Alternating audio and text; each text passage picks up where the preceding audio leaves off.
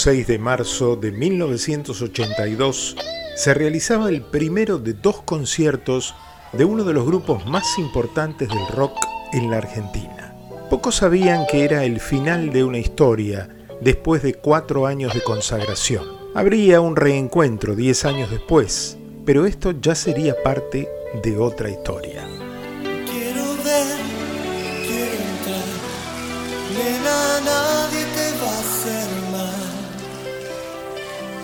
Excepto amarte. Vas aquí, vas allá, pero nunca te encontrarás al escaparte. Hoy, en esta producción especial de Altax, para la otra agenda, el momento de aquella despedida que quedó registrada en un álbum en vivo. Cerú Girán, No llores por mí, Argentina.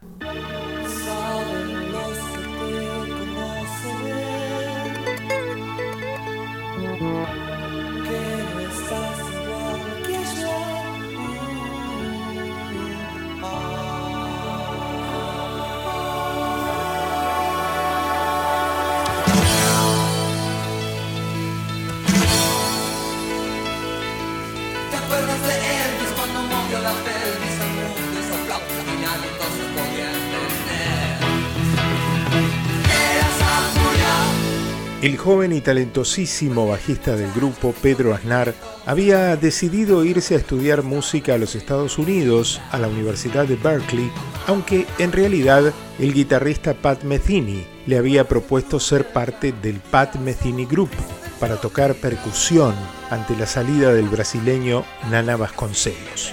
Y en enero de 1982 les comunicó su decisión a Charlie García, David Lebón y Oscar Moro, sus compañeros de Cerú Girán.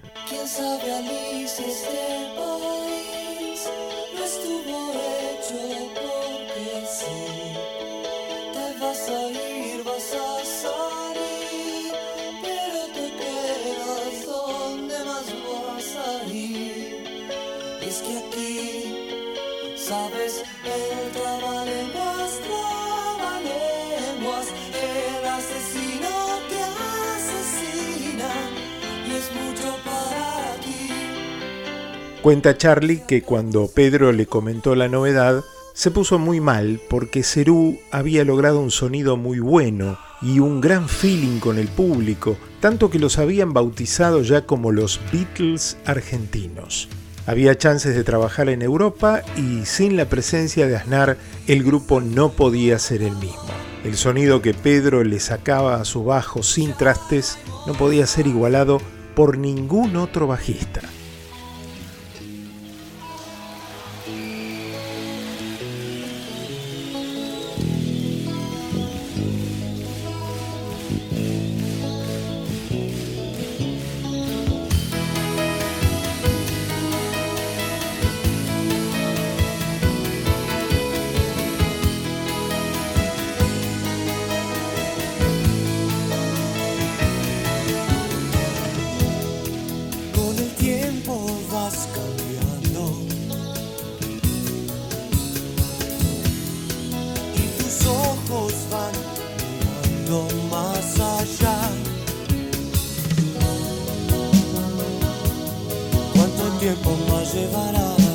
Se tomaron un mes para pensar qué iban a hacer.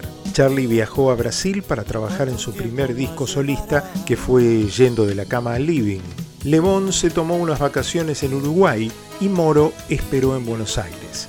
Pensaron en seguir juntos con Lebón tocando guitarra y bajo en el estudio y un bajista invitado para los recitales, pero no estaban muy seguros de que funcionara.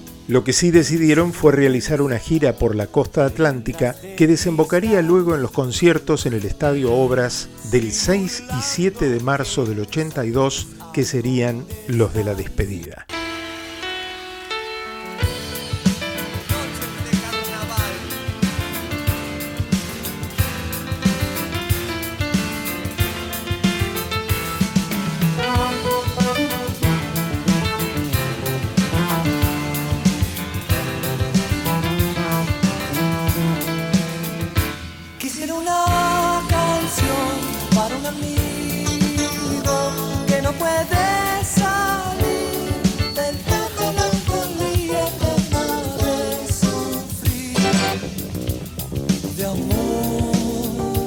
El grupo sonó de maravillas en aquellos dos conciertos, a punto tal que las grabaciones para el primer disco en vivo que sacarían resultaron óptimas para el álbum que llegaría meses después.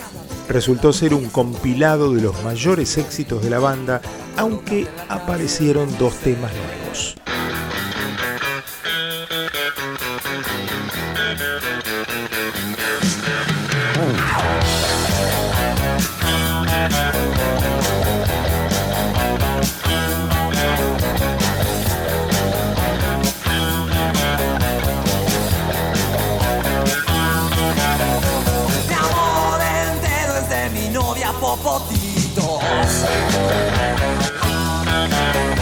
Sus piernas son como un par de carricitos. Uno fue Popotitos, una recreación de la canción Bonnie Moroni de Larry Williams del año 1957 y de la versión en español hecha por los Teen Tops en 1961. El otro tema nuevo del disco ya había sido estrenado en los recitales de fines del 81 en el Teatro Coliseo, luego reflejados en el disco Yo no quiero volverme tan loco, y fue la canción que le dio título al álbum que se editó con la música de estos conciertos de obras de marzo del 82. No llores por mí, Argentina.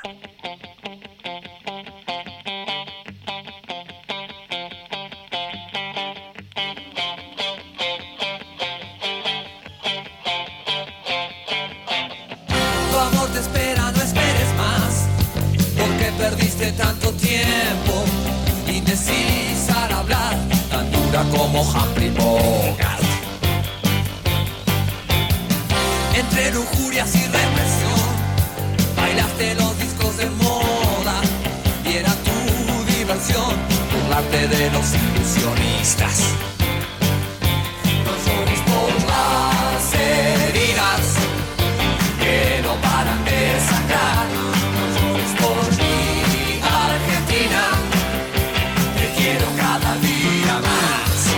Otra canción que se había presentado como nueva en el Coliseo meses antes había sido Pena en mi corazón, que no quedó incluida en este disco de obras, pero que conoceríamos con un ritmo más lento a fines del 82 en el disco solista de Charlie con el título Yo no quiero volverme tan loco.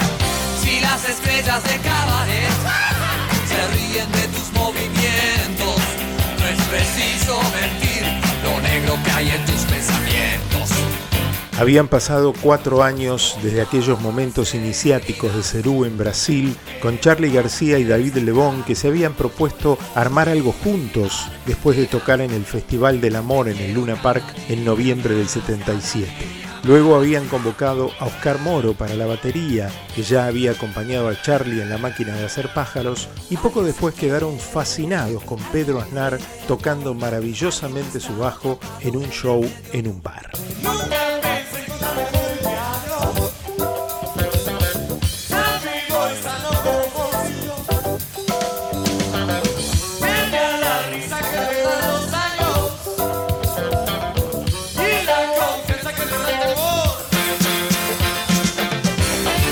No fueron fáciles los comienzos ante la incomprensión del público que no entendía muy bien su música ni tampoco esos nombres enigmáticos que le habían puesto a las canciones y al propio grupo.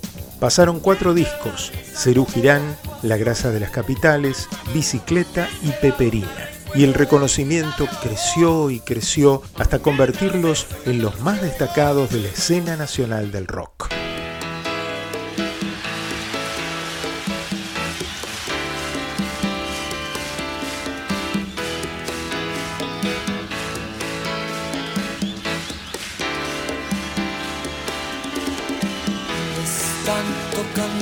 Canción que no es mi canción.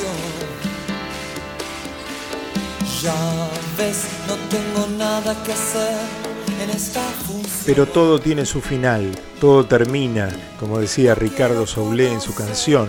Y esta historia de Cerú concluiría con estos conciertos del 6 y 7 de marzo de 1982 y la publicación del álbum en vivo No llores por mí, Argentina.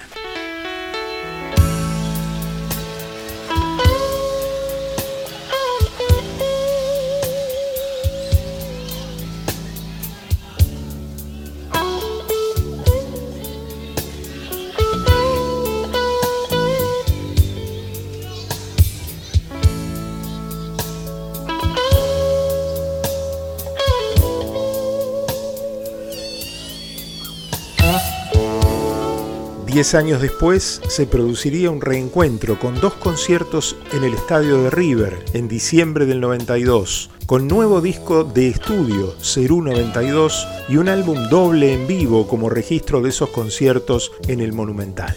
Pero eso forma parte de otro capítulo de la historia del grupo más importante del rock argentino, según la opinión de una amplia mayoría, si hasta el mismísimo Luis Alberto Spinetta lo dijo. Yo creo que el, más grande conjunto que hubo acá fue Cerú. Puede haber sido muy importante Almendra, aparte no voy a decir como un salame que fue el mejor, pero sé que Cerú Girán este, fue importantísimo y fue el conjunto que más me gustó a mí de todos los que vi.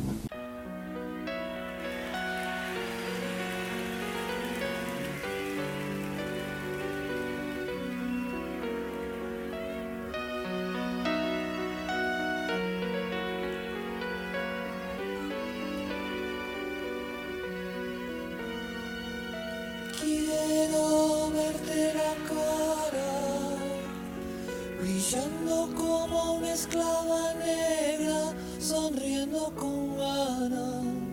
Cerú Girán, Estadio Obras, 6 y 7 de marzo de 1982. Álbum en vivo. No llores por mí, Argentina.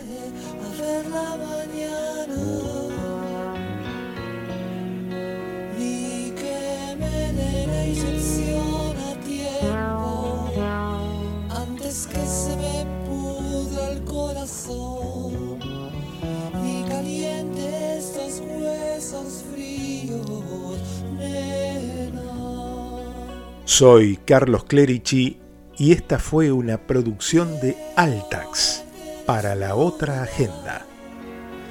El día que desfilen los cuerpos que han sido salvados, nena, sobre